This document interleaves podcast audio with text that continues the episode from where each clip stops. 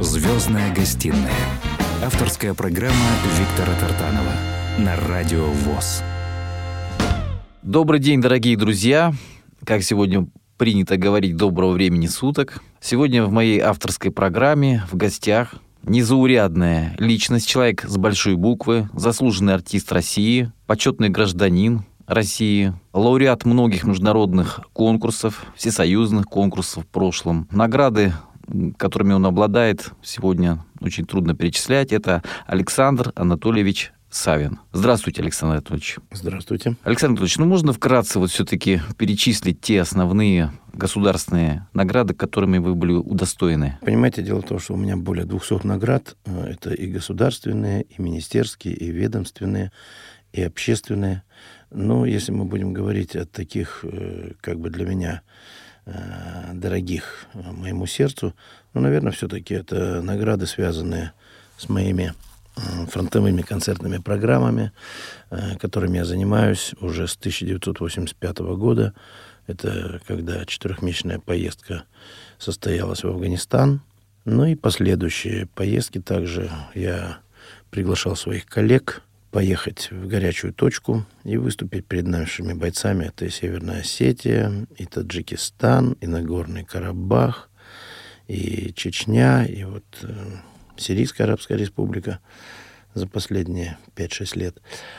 То есть много, конечно, можно было бы этом э, ну, рассказывать. Вообще, в целом, это интересная судьба каждого артиста, который принимает участие в фронтовых концертных бригадах.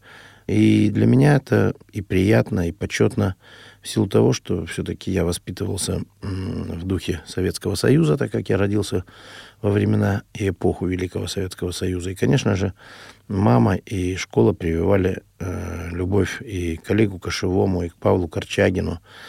А в какой-то момент, когда я уже стал заниматься э, классической музыкой, соответственно, учебный процесс и ознакомление с биографией наших великих артистов привели к тому, что я узнал о том, что многие наши великие, великие исполнители во времена Великой Отечественной войны ездили по фронтам и давали концертные программы. Это и Нежданова, Лепешинская, Козловский, Лемешев, Русланова. Ну, и можно много вот так вот перечислять. Шульженко, Конечно, да, да, Клавдия Ивановна, безусловно. Когда поступило предложение создать э, бригаду из студентов, я учился тогда э, в ГИТИСе, и вот поехать, полететь в горячую точку. И четыре месяца вот мы там провели, выступали и на самой практически линии, и в блиндажах, и в окопах, и в госпиталях. Ну, очень много госпиталей мы проехали за это время. Это и Черджоу, Мары, Байрамали, Кушка. Это вот именно э, где ребята проходили лечение от полученных ран в период вот кампании афганской. Ну, понимаете, приятно, приятно осознавать, что даже если ты едешь выступать перед бойцами бесплатно, прошу обратить внимание, все артисты, которых я приглашаю э, вот в эти бригады, они все ездят бесплатно вместе э, со всеми руководящими органами, которые с нами тоже вылетают. Но при всем при этом также приятно осознавать, что для того, чтобы как-то поощрить артистическую братью, конечно же, существуют определенные награды, которые вручаются после таких поездок горячих. Все-таки артист должен обладать и силой духа, и такая миссия поддержать солдат на поле битвы, на поле брани. Это, наверное, не каждому дано, поэтому я вот восхищаюсь такой вашей деятельностью, и которую вы ведете уже много, много ну, я лет. Я вот сразу хочу сказать, что, во-первых, не все артисты соглашаются, это раз, потому что многие говорят, а сколько нам заплатят или что нам за это дадут, yes. а будем ли мы героями Советского Союза. Вот. Но в целом э, я могу сказать еще то, что военно-патриотическая деятельность и воспитательный процесс поднятия духовного развития среди подрастающего поколения, тем более молодых бойцов, это, на мой взгляд, неотъемлемая часть любого вообще артиста, чья жизнь связана с искусством. К сожалению, не все это понимают. Причем понимает именно вот это направление военно-патриотическое малая толика наших коллег. Все остальные только лишь к великому, опять же, моему сожалению, может быть, к своему, они даже не испытывают этого сожаления, они зарабатывают деньги. Я предлагаю послушать какую-то из ваших таких патриотических песен, чтобы вы сейчас предложили нам. Если мы говорим именно о патриотическом э, воспитательном процессе. И с музыкальной точки зрения я полностью согласен, что, безусловно, стихи и музыка — это и есть слияние в единое целое, которое слышит зритель или боец, сидящий в окопе или на стульчике в поле. Я думаю, что как раз вот э, какое-то определенное время назад мы с моим замечательным другом Олегом Лихачевым написали песню «Орден мужества». Я думаю, что вот это сейчас будет как раз кстати, тем более в преддверии великого праздника. Но, тем не менее, песня посвящена всем павшим бойцам и, может быть, даже э, гражданским лицам, которые выходили защищать определенные интересы нашей Родины или интересы тех государств, которым мы помогаем, всем погибшим в локальных конфликтах. Итак, дорогие друзья, слушаем песню «Ордена мужества» в исполнении Александра Савина на волнах радио ВУЗ.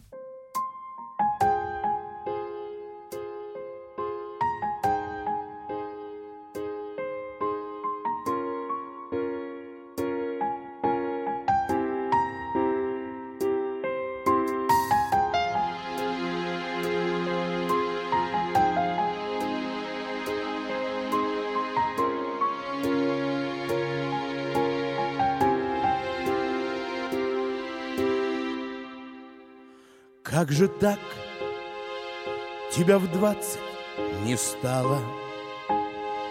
Не дождется дома семья. Смерть в окопе добычу искала, И ты вызвал огонь на себя.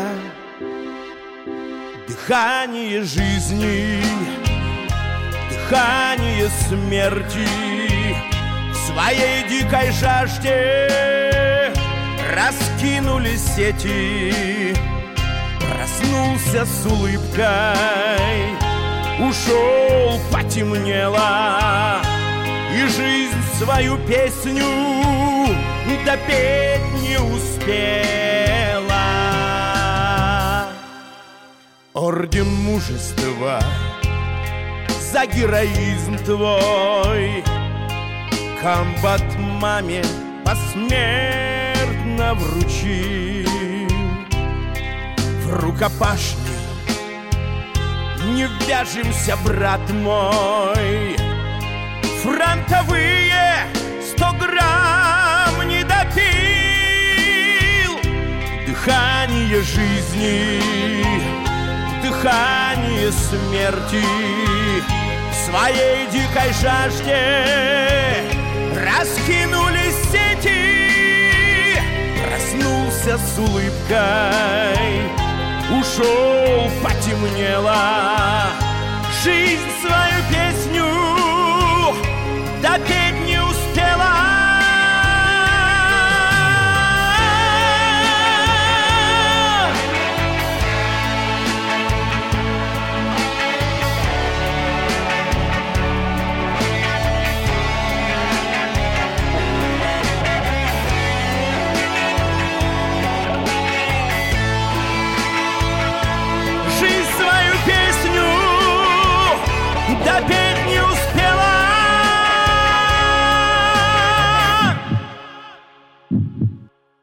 А могло все сложиться иначе.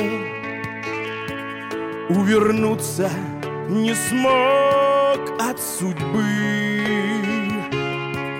Говорят, что солдаты не плачут Но роняют слезу на цветы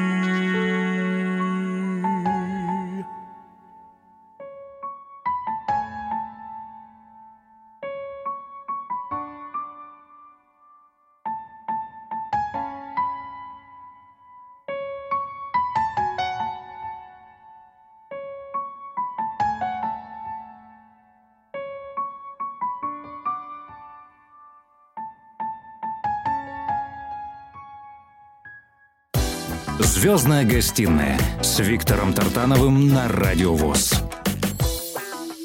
Напоминаю, дорогие друзья, что сегодня у меня в гостях Александр Анатольевич Савин, заслуженный артист России, профессор еще по вокалу к тому же. Давайте поговорим о том, как вы пришли к музыке, к песне. У вас такая непростая творческая судьба, непростой путь. Вы родились в Челябинске, причем символично, что 9 мая, поэтому э, в преддверии праздника выходит наша программа. Я хочу от всего сердца, от всех ваших поклонников и от Радио ВОЗ поздравить вас с наступающим днем рождения, чтобы в вашей жизни было еще очень много побед, хотя столько побед, сколько есть у вас, трудно даже представить, что у кого-то еще есть. Скажите, пожалуйста, вот человек, который родился в Челябинске, в глубинке, да, а, как пришла мысль заняться вот пением? Ну, мысли такой никогда не было, я никогда не занимался ни в каких музыкальных школах. Вернее, э, если уже быть более точным, у меня мама всю жизнь проработала вот как раз в этой структуре общества слепых в Челябинске, в головном здании. Она занималась организацией концертных программ, спортивных мероприятий печаталась э, вот, в центральном э, журнале ВОЗ. Очень много у нее статей было. И, безусловно, я с детских лет, в общем-то, где-то каким-то образом э, находился под маминым крылом. Это при всем при том, что воспитан я на улице все-таки. И спорт, и беготня, и велосипеды, и падения, и сломанные руки, пальцы – ну, как обычно у пацанов это бывает, да? Ну да, потому что я родился на улице Красноармейской в городе Челябинске. Это одна из самых старых улиц города. И я не просто родился в каких-то бараках там или трущобах, я родился в бывших демидовских конюшнях. Да, вот это как это не смешно, но на самом деле, видимо, в 1917 году, в далеком, когда красные пришли к власти, они поели всех лошадей или отправили их куда-нибудь там воевать э, с белогвардейцами. И потом, в конечном итоге, видимо, эти конюшни пригодились э, их, знаете, соединили друг с другом, каждую конюшню, и, так сказать, превратили в жилье для рабочих. И вот уже в 1960 году вот я как раз родился вот в этих условиях, которые были каким-то образом приспособлены для жилья. Хотя зимой было всегда холодно, летом всегда жарко, конюшни были сделаны из бутового камня, поэтому как не пытались мы топить печку, тепла во всей этой, так сказать, конюшне не было. Маленькая кроваточка для меня как раз стояла ногами к стене печки, ну и где-то вот в этом плане, может быть, мне было зимой тепло.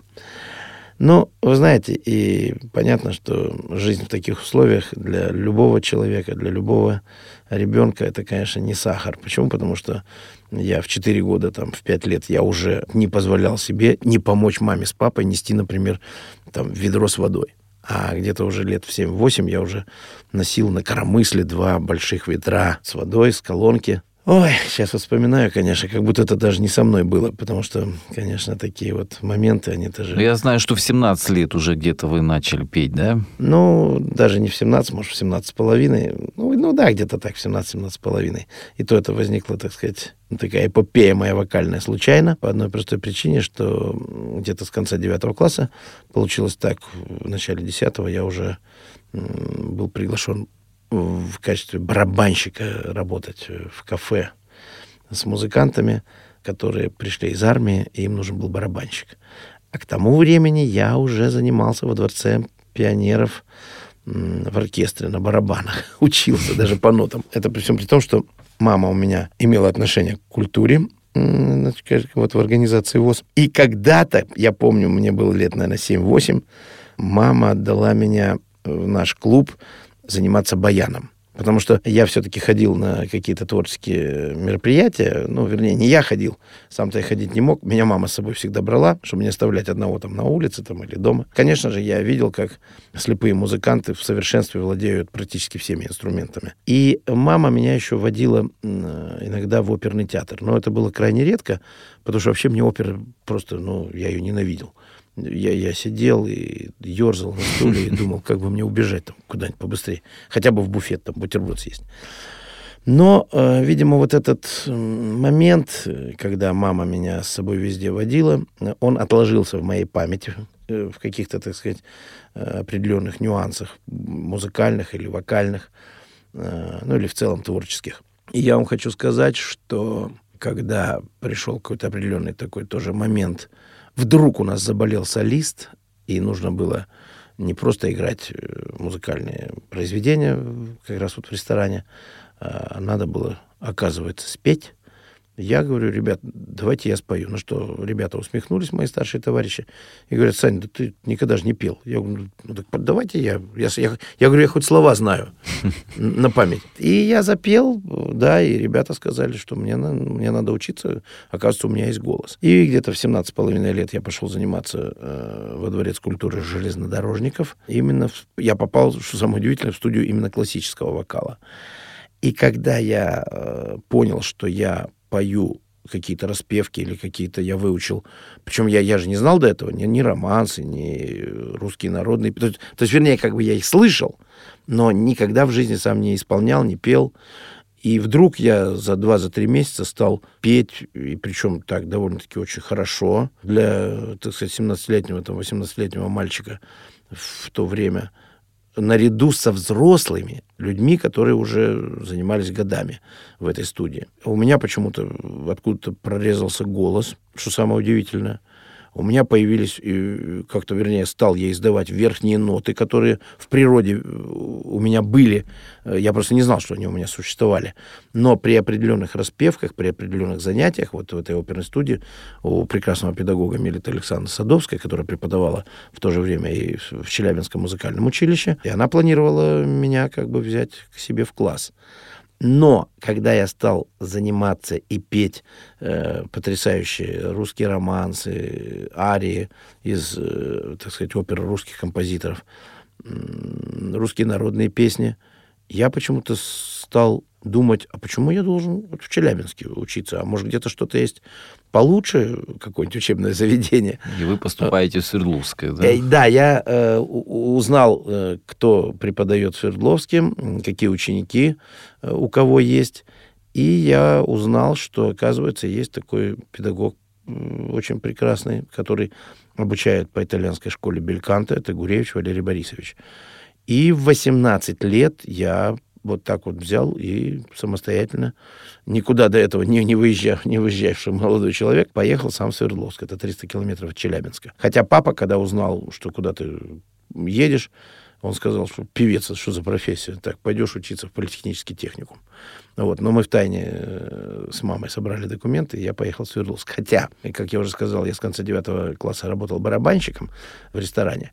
Но все-таки папу я боялся, слушал.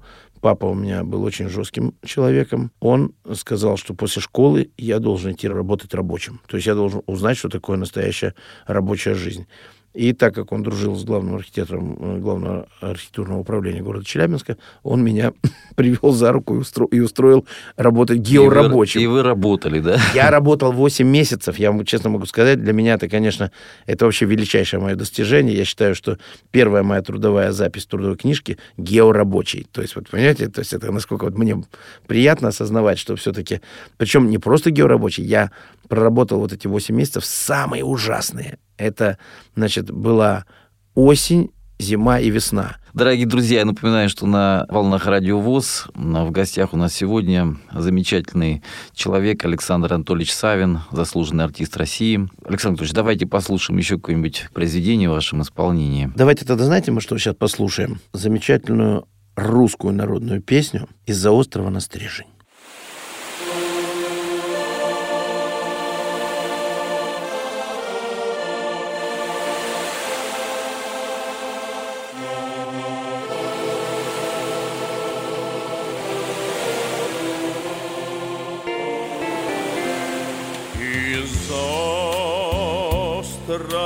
Стрежень На простор речной волны Выплывают расписные Стеньки разина челны Выплывают расписные Теньки разина челны На переднем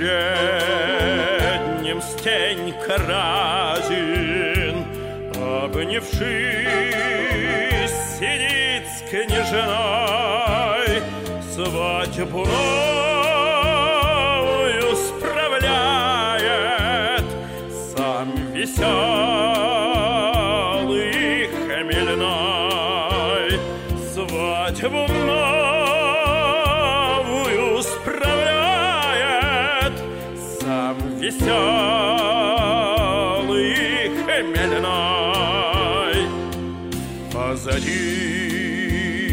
он слышит ропот, нас на бабу променял. Только ночь с ней провожался, сам на утро бабой стал.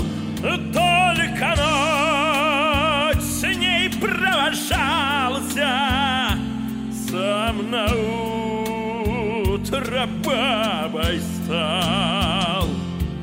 Этот ропот и насмешки Слышит грозный атаман И он мощною рукою Обнял персианки стан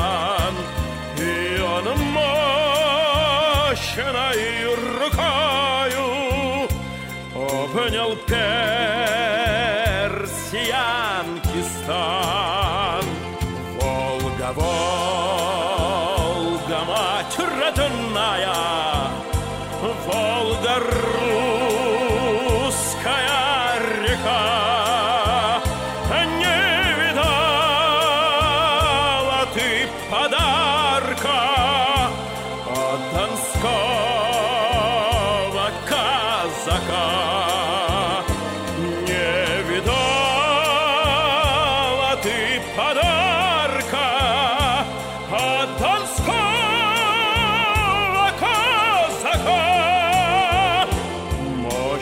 взмахом поднимает. Он красавицу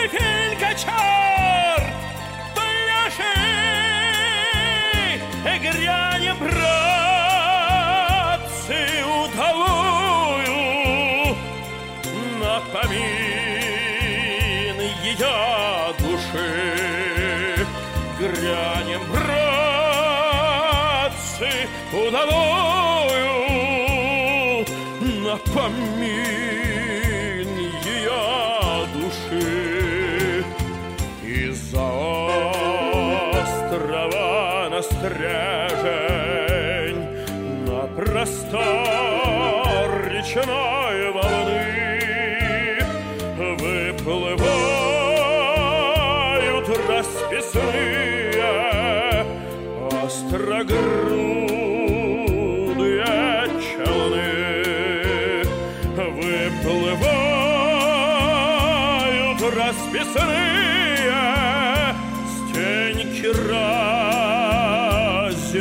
челны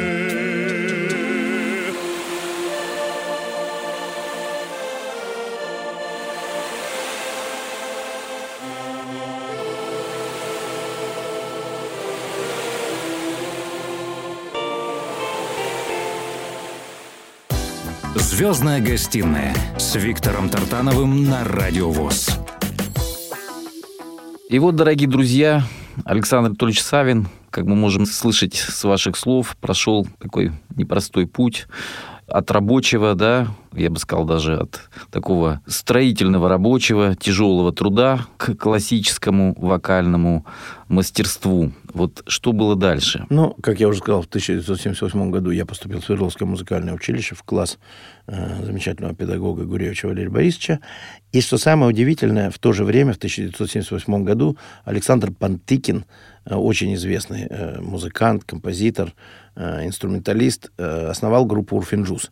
И вот я полгода ходил на репетиции этого коллектива, потому что все-таки э, какой-то определенный момент в моей жизни я был воспитан на западной музыке, на роке, на тяжелом таком металлическом звучании. Это Deep Purple, Pink Floyd, Led Но вашим, Zeppelin, но вашим преподавателям это не понравилось, да? А, да, меня вызвали. А, а в Свердловске невозможно было утаить что-то, потому что в любом случае как бы музыкальная тусовка, она была одна и та же. Почему? Потому что, например, в то же время я учился вместе с музыкантами группы «Наутилус», хотя «Наутилус» э, появился уже в 80-м году, через два года после создания группы «Урфин Джюс». Вообще, группа «Урфин Джюс» считается э, одной из самых первых групп советского андеграунда вот той эпохи Великого Советского Союза. Мгм. Вот, мне посчастливилось ходить на репетиции, но не посчастливилось э, работать, потому что меня вызвали к директору училища Владимиру Ивановичу Турченко и сказали, так, Александр, мы тут вас обучаем классическому вокалу, а вы ходите там, орете этот свой рок, вы выбираете, или вы будете э, учиться настоящему пению и станете настоящим певцом, или вы будете вот орать, орать, и потом непонятно, где закончите свой творческий путь. Ну, соответственно, конечно, я не для того поступал в училище, чтобы вот таким образом меня из него отчислили. Пришлось расстаться с коллективом, ну что, что делать. Тем не менее, все-таки судьба нас свела с Сашей Пантыкиным, когда он даже в моем классе у Гуревича, Валерия Борисовича, был на четвертом курсе моим концертмейстером. Также где-то вот третий-четвертый курс я уже был стажером Свердловского театра оперетты под руководством народного артиста Курочкина, который потом перешел в московскую оперетту. И в 82 году я закончил училище, и независимо от того, что меня практически без экзаменов, как одного из лучших э, теноров училища, брали в Уральскую государственную консерваторию, в то время э, завкафедрой был Голышев Николай, такой очень тоже великий, тоже наш артист и потрясающий баритон. И он сказал, все, приходи, документы сдавай, мы тебя знаем, так сказать, все, будешь у нас учиться. Но так получилось, что мои друзья, с, с кем я обучался и заканчивал училище, Соня Аксенова, Олег Коротков, вот как раз они-то меня и спровоцировали на то, чтобы поехать вместе с ними поступать после училища в Москву. Я боялся, в силу того, что я думал, что все-таки в Москву приезжают самые лучшие. Мы сказали всем, что мы едем отдыхать в Сочи. На самом деле мы приехали в Москву. И когда на прослушиваниях я послушал, как поют мои товарищи, которые коллеги, по вокалу, которые собирались поступать там и в институт Гнесина, скажем так, на тот промежуток времени лучше меня там никого и не было из абитуриентов, потому что в отличие от них, от всех, я уже на экзаменах э, исполнял сцену смерти Отелла. Давайте послушаем сейчас в вашем исполнении какое-нибудь классическое произведение. Давайте, давайте, вот с удовольствием э, я бы хотел, может быть... Вообще у меня огромное количество неаполитанских песен, популярных арий из оперы, из оперет, но мне очень нравится, например, такое небольшое произведение, которое называется «Туканункьяне».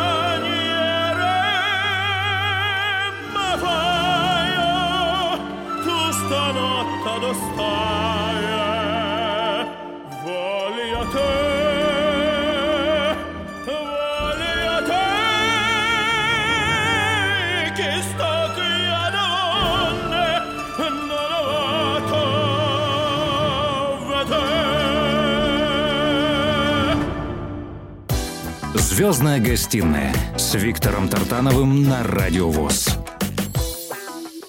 Дорогие друзья, у нас в гостях Александр Анатольевич Савин, заслуженный артист России, который объездил э, со своими выступлениями более 110 стран мира. И хочу задать следующий вопрос. Как вы попали в Италию, и вот какой там был успех? Когда я поступил в Москву, Э, как я уже сказал, я проходил, так сказать, э, отборы везде, и в Институте Гнесиных, и в Московской дворжевной консерватории, и случайно я проходил мимо ГИТИСа. Услышал, что там кто-то плохо поет, и так как я парень-то с Урала, думаю, надо пойти показать, как надо. Зашел, спел тут же, как-то так все получилось спонтанно. А я даже никогда не знал, что вообще существует такой институт, как ГИТИС. Я знал, что есть консерватория и ну, институт Гнесиных. Про ГИТИС я в то время ничего не знал. Это был как раз 82 год. И что самое удивительное, я, я первый студент э, Свердловского музыкального училища, который поступил в ГИТИС. И вот тут-то и началось. Начались вот эти вот капустники замечательные, прекрасные, когда вот в те 80-е годы творческие вузы общались между друг другом, устраивали вот эти вот... Соревнования это, такие. А, сейчас, сейчас это называется батлы. батлы. Угу. А тогда это были капустники совместные. В силу вот этих именно капустников и моего вот такого вот стремления показать себя, я и знаком с очень многими выдающимися личностями на сегодняшний день. Потому что в то время они тоже все были студентами, но разных вузов. Ну и все, и пошла развиваться бурная деятельность. Я основал трио вдохновения э, со своими друзьями, со своими, так сказать, э, сокурсниками Александром Скляровым и Михаилом Давыдовым наше трио вдохновения успешно стало выступать, сниматься в программах «Мир и молодежь», до 16 и старше. Мы стали лауреатами всевозможных каких-то конкурсов музыкальных, студенческих. Потом, соответственно, закончилось обучение. Меня пригласили работать в группу «Бимбом», хотя э, в то время были ярмарки для вокалистов всех э, творческих вузов э, Советского Союза, куда э, в каком-то определенном городе вокалисты съезжались. Ну, так вот, э, самое удивительное, что на тот год, 1987 ярмарка была в городе Свердловске, в моем любимом, который я закончил, и меня пригласили работать в 14 театров страны. То есть мне давали выбор. квартиру, да, выбор был потрясающий. Э, мне даже давали где-то в каких-то городах, я сейчас не помню, где-то там на, за Уралом, там в Сибири, даже два театра предлагали трехкомнатную квартиру сразу же дать. Но почему-то я так за пять лет, поучившись в Москве, подумал, что лучше я останусь в Москве, вы понимаете? И как раз поступило предложение пойти работать в группу «Бимбом», под руководством Валерия Левушкина. И я согласился, я согласился, остался в Москве, стал работать в этой группе. Потом из этой группы появилась группа XBB. Я тоже к этому причастен. После этого я был приглашен в театр пародии Владимира Винокура. Я работал в группе Монте-Кристо. Затем меня переманили в группу «Голубые гитары» под руководством Игоря Гранова. У вас потрясающий диапазон, то есть любую песню мне приходилось вот слышать вас живьем, когда вы, вот был недавно день космонавтики, да, и вы спели «И снится нам не рокот с космодрома». Вот был такой ошеломляющий успех. Там, где вы появляетесь, всегда обязательно грандиозный успех. И уже после вас петь не рекомендуется никому, потому что когда, дорогие друзья, выходит Александр Анатольевич Савин, поет, уже после выступать бесполезно. Это уже такое правило. Я думаю, что тогда сейчас уместно будет, чтобы прозвучало замечательное, гениальное произведение из оперы Доницетти «Любовный напиток», романс Немарина в исполнении заслуженного артиста России Александра Савина. Меня. Слушаем.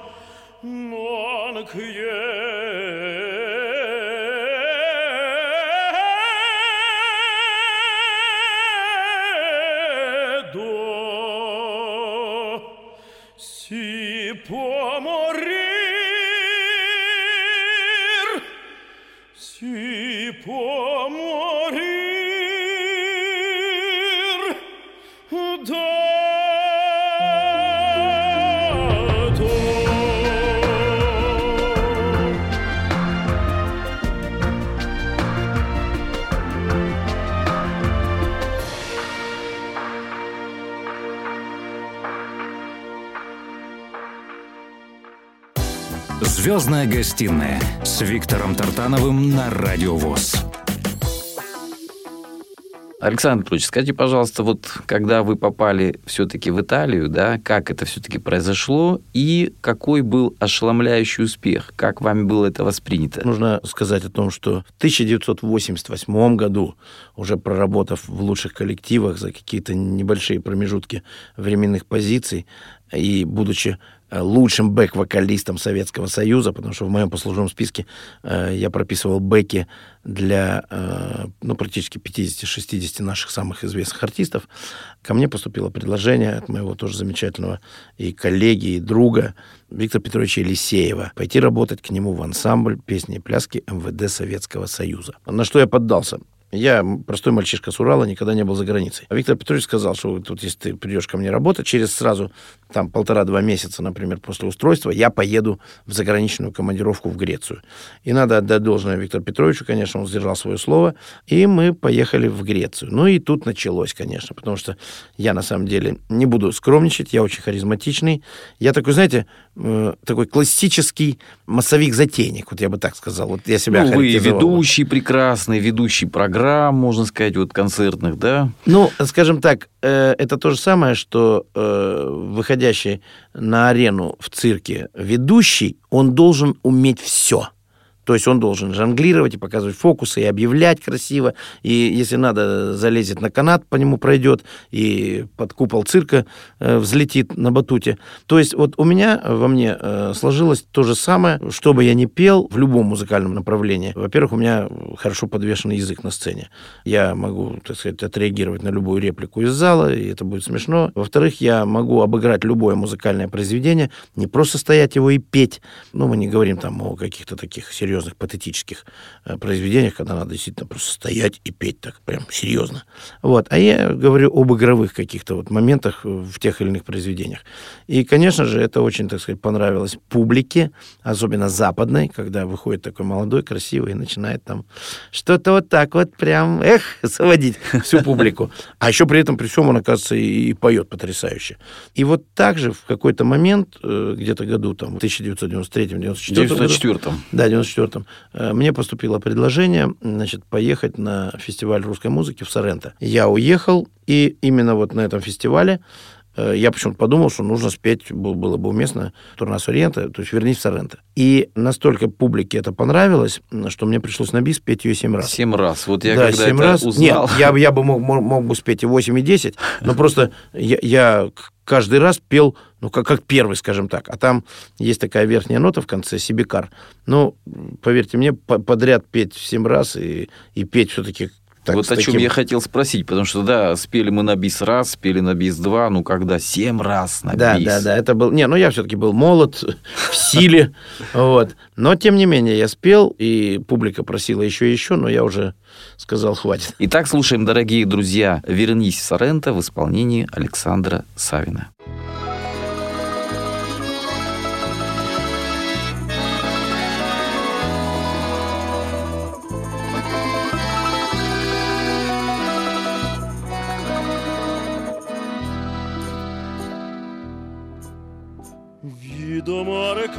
è bella, spira tanta sentimenta, come tu che ti lamenta, cascetate fai tornare. Guarda, guarda sto dardino, senti, siesti sciurranze, no profuma così fino, in cuore se ne va. Se tu dici a parte da sto cuore, da sta terra dell'amore, tiene il cuore mai torna. Ma non me la sa, non dorme sto tormento, torna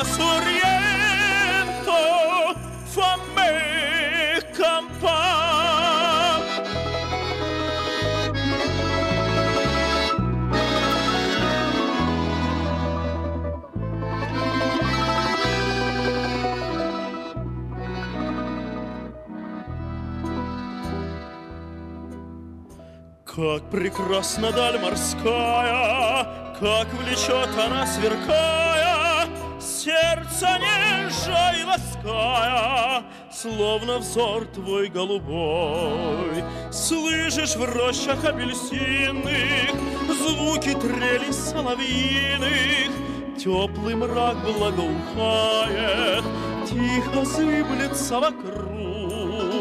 Но ты едешь, дорогая, зовет тебя иная. Неужели навсегда я Потерял тебя, мой друг? Не оставь меня, Тебя я умоляю, Вернись, Соренто,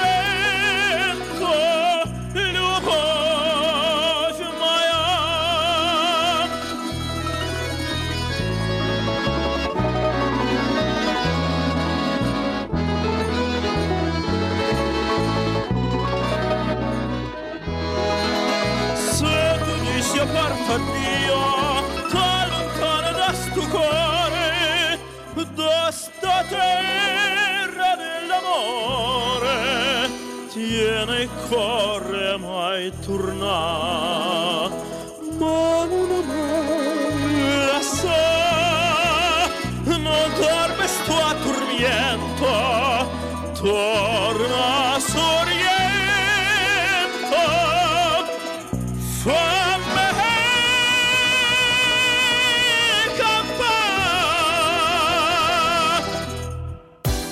Звездная гостиная с Виктором Тартановым на Радио ВОЗ. Замечательное произведение, Александр Анатольевич, замечательное произведение. Вот хочу задать вопрос о том, как сегодня в нашей стране правильно получить классическое образование, чтобы не кануть в лету, в небытие куда-то, а чтобы действительно вот где-то попытаться повторить ваш путь. Потому что вас в Италии назвали вторым повороте. Не, не, не, не, не то, что вторым, просто э, после вот этого как раз э, фестиваля и после вот этого фурора, когда я семь раз э, спел именно в Соренто Турна Ориента, э, само произведение, на следующий же день вышли э, Газеты. га- газеты, да, в которых написали, что русский тенор из Москвы, из России, Александр Савин, не только внешне похож на нашего великого Лючана, но и голосом тоже. Тембрально, Поэтому- тембрально. Поэтому, да, мы называем этого парня теперь русский поворот. И вот с этого, кстати, момента и начался. И вот именно после вот этого я- уволился из ансамбля. Да вы что? Да, я уже приехал такой окрыленный, я понял, что у меня уже начался какой-то новый виток в моей творческой судьбе, в моей жизни. Дружба моя не потерялась с коллективом, и с Виктором Петровичем мы дружим все эти годы, и он меня, как, как бы он не хотел меня не отпускать, он меня все-таки отпустил. Ну, что я могу посоветовать э, молодым, начинающим студентам или вообще вокалистам? Безусловно, нужно быть, э, так сказать, преданным своему делу, нужно быть вокалистом всецело во всем своем организме, начиная с мозгов. Конечно, мозги должны быть вокальные. Плюс, безусловно, трудолюбие, желание, стремление, а самое главное, слушать какого-то своего кумира или нескольких кумиров, или исполнение тех или иных произведений, которые вам нравятся, и брать вот этот вот именно вокальный, вокальный опыт мастерства этих великих исполнителей. И для этого нужно всего-навсего одевать на ночь наушники, э, слушать то или иное произведение, которое вы хотите выучить и спеть, но ни в коем случае не подражать, а именно посмотреть, как технически исполняется то или иное произведение тем или иным исполнителем. И технически вы можете, естественно, взять за основу, но петь вы должны своим голосом. Ни в коем случае нельзя подражать. Вот сейчас в Китае очень модно стало с детских лет. Дети спят в наушниках, слушают, ну, образно, там, Марио Дель Монако, Марио Ланца, Франко Карелли. И вы знаете, когда на конкурсах вдруг выходят ребята с Китая или с Кореи, закрываешь уши и думаешь, боже мой, так это же Марио Ланца поет. О, а это поет Марио Дель Монако. А на самом деле это просто с детских лет одевают наушники, а потом кого-то уже потом прослушивают с возрастом на определенном этапе. И у них идет вот этот отбор. И в конечном итоге остаются несколько человек, которые, конечно, поют божественно, э, на высочайшем вообще мировом уровне, но это пародии. Я считаю, что все-таки это пародии, потому что уже связки с детских лет у них начинают э, вокализировать именно как, как великие певцы э, нашей, так сказать, современности или прошлых веков, как Каруза, например. Это, это такой идет воспитательный процесс, но это чисто уже такая психологика вокальная. Но, но, как я э, уже сказал, безусловно, нужно быть очень трудолюбивым. Безусловно, нужно отрабатывать каждое звучание той или иной ноты, нужно отрабатывать каждый слог, каждую фразу. Вот не, не зря раньше все-таки, прежде чем приступать к разучиванию каких-то вот произведений, таких глобальных, серьезных, арий из оперы, из там, впивалась каждая фраза, особенно финальная, с верхней нотой. Она отрабатывалась просто там, ну, может быть, месяцами даже. А потом это все сливалось, соединялось воедино, и в конечном итоге получалось прекрасное, потрясающее произведение, которое вот слушаешь и думаешь, боже мой, как же человек поет. При всем при этом, конечно же, нужно иметь талант природный. Почему? Потому что если мы имеем природный талант, то мы его при правильном учебном процессе мы его можем развить. Дальнейшая, так сказать, судьба зависит от э, каждого исполнителя, от каждого студента, от каждого, так сказать, работника нашей мельпомены. Почему? Потому что, во-первых, нужно быть коммуникабельным, нужно общаться с людьми из различных структурных подразделений конкурсов, фестивалей музыкальных. Почему? Потому что только на конкурсе, на фестивале ты можешь себя показать широкой общественности, э, связанной с культурой и музыкой в целом, не только в стране, но и в мире, и получить от них ангажемент, то есть приглашение в тот или иной театр или в ту или иную музыкальную организацию, и там уже дальше проявлять себя. Безусловно, должно быть огромное физическое здоровье, которое позволяет тебе быть вот этой рабочей машиной, которую приглашают постоянно, всегда и везде в силу того, что у этой машины нет сбоев. Либо надо знать, в какой момент себе э, дать отдохнуть, так сказать, может быть, что-то вкусненькое покушать. Э, почему? Потому что в процессе, скажем так сказать, учебы или работы нельзя есть холодное, нельзя там мороженое, нельзя пить ледяную воду, нельзя острое, соленое. Вот это все нельзя. То есть нужно разбираться в каждом аспекте того или иного живого организма, который хочет связать себя с вокалом. Или это вокал эстрадный, или попсовый, или шансонный, или классический, или академический, сценический, просто как камерный, например. То есть нужно понимать каждому исполнителю, что, чего он хочет добиться в этой жизни. Почему? Потому что именно в творческой. Направлений вокальных очень много, очень много. И ну, нужно понимать, что вы хотите. Или вы можете петь все. Но вот в моей жизни сложилось так, что я могу петь все вообще. Давайте послушаем в заключении нашей встречи какое-то произведение вот из эстрадных песен, которые вы поете. Давайте послушаем. Я надеюсь, нас женщины слушают сейчас. Конечно. Ну, все хорошо. Давайте тогда послушаем песню «Ты так красиво» для наших прекрасных, очаровательных радиослушательниц. thank you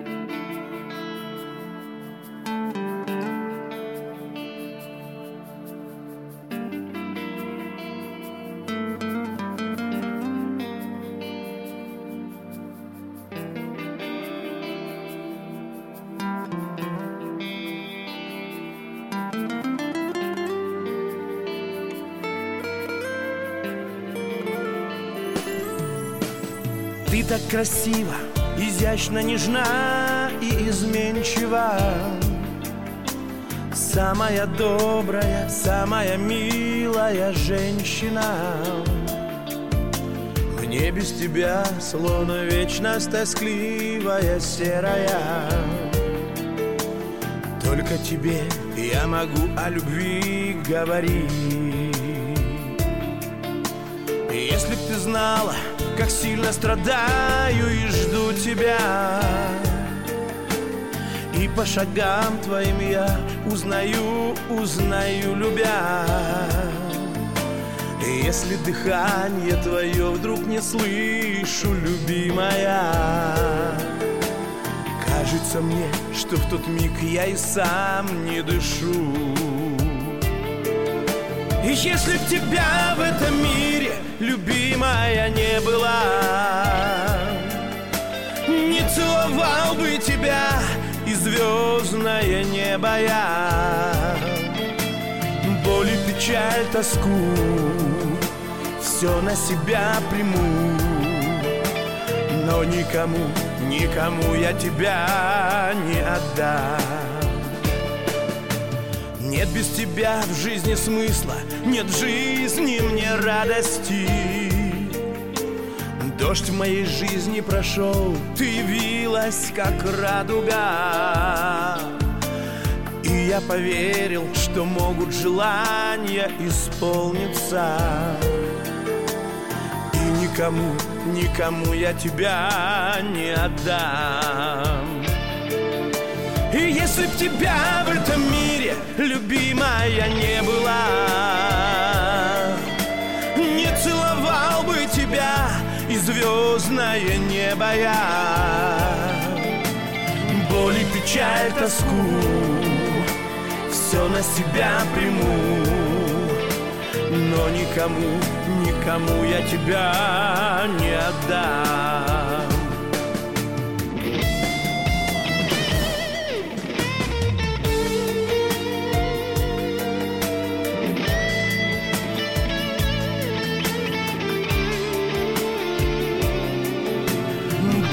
печаль, тоску. Все на себя приму. Но никому, никому я тебя не отдам. Если б тебя в этом мире Любимая не была Не целовал бы тебя И звездное небо я боль и печаль, тоску. Все на себя приму. Но никому, никому я тебя не отдам. Боль и печаль, тоску. Все на себя приму. Но никому, никому я тебя не отдам